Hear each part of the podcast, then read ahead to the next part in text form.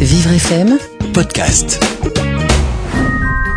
Les souffleurs d'images. Si je vous dis peintre des danseuses ou encore roi du pastel, vous répondez qui? Oui, Hilaire Germain Edgar de Gas, alias Edgar Degas, né le 19 juillet 1834 et mort le 27 septembre 1917 à Paris. Artiste peintre, graveur, sculpteur, photographe et particulièrement grand activiste sur le mouvement impressionniste, il est aujourd'hui l'un des peintres les plus connus peut-être pour ses pastels. C'est cela qui nous intéresse. Les danseuses font partie de ses œuvres. Il les a peints en 1884-1885 à peu près et Degas a beaucoup travaillé sur le thème des danseuses. Mais cette fois, il propose des ballerines au repos, des effets de contre-jour, un éclairage qui enlève en silhouette. Il supprime les détails, gomme les signes distinctifs d'un visage ou d'un corps. Il les rend anonymes. C'est un chef-d'œuvre qui prouve au moment où l'impressionnisme se disloque combien Degas est innovant. On s'approche du tableau? Nous sommes face à une toile quasi carrée de 75 sur 73 cm qui représente une pièce où se trouvent six jeunes femmes habillées en danseuses, soit portant tutu de tulle, s'arrêtant aux genoux, corset blanc stylisant les tailles, bras dénudés, cheveux remontés, cercou noués à la base du cou, justement, chaussons à pointe. Un cadre de couleur beige entoure l'œuvre, comme si une porte avait été ouverte, comme pour un instant volé à l'intimité de ces ballerines. La lumière vient dans le dos des jeunes femmes par une fenêtre en fond de tableau. Le ciel y apparaît clair, bleu, notion de journée.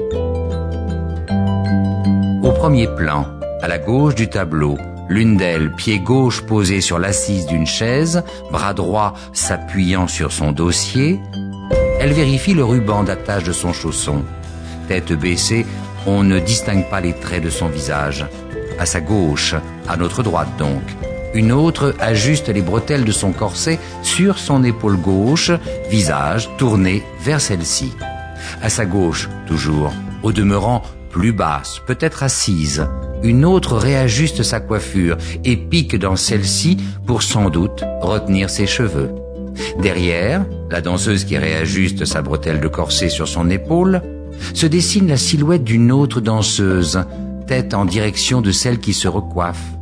Au-dessus d'elle, des tutus suspendus sont-ils accrochés au plafond, sur une tringle, au mur? Difficile de l'assurer. À sa droite, une jeune fille ne laisse voir que son dos dénudé dans son corset, tout attentionné sans doute, à elle aussi réajuster ses rubans de ballerine, car on voit les doigts de sa main droite apparaître en dessous du tutu d'une autre. Enfin, face à la fenêtre qui se situe juste derrière celle qui s'appuyait sur une chaise, comme observant dans la rue, de dos, le sixième personnage.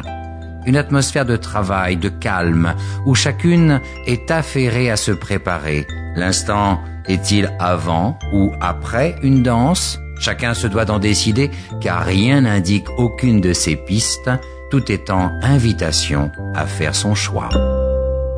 Les répétitions, les mouvements de repos en coulisses, la représentation, des instants que privilégie Degas dans sa recherche du mouvement et de la couleur quand il peint les danseuses de l'opéra. Celui qui, peu après son 70e anniversaire, commence à perdre la vue, disait aussi que l'art n'est pas un amour légitime. On ne l'épouse pas, on le viole. Vivre FM, Podcast.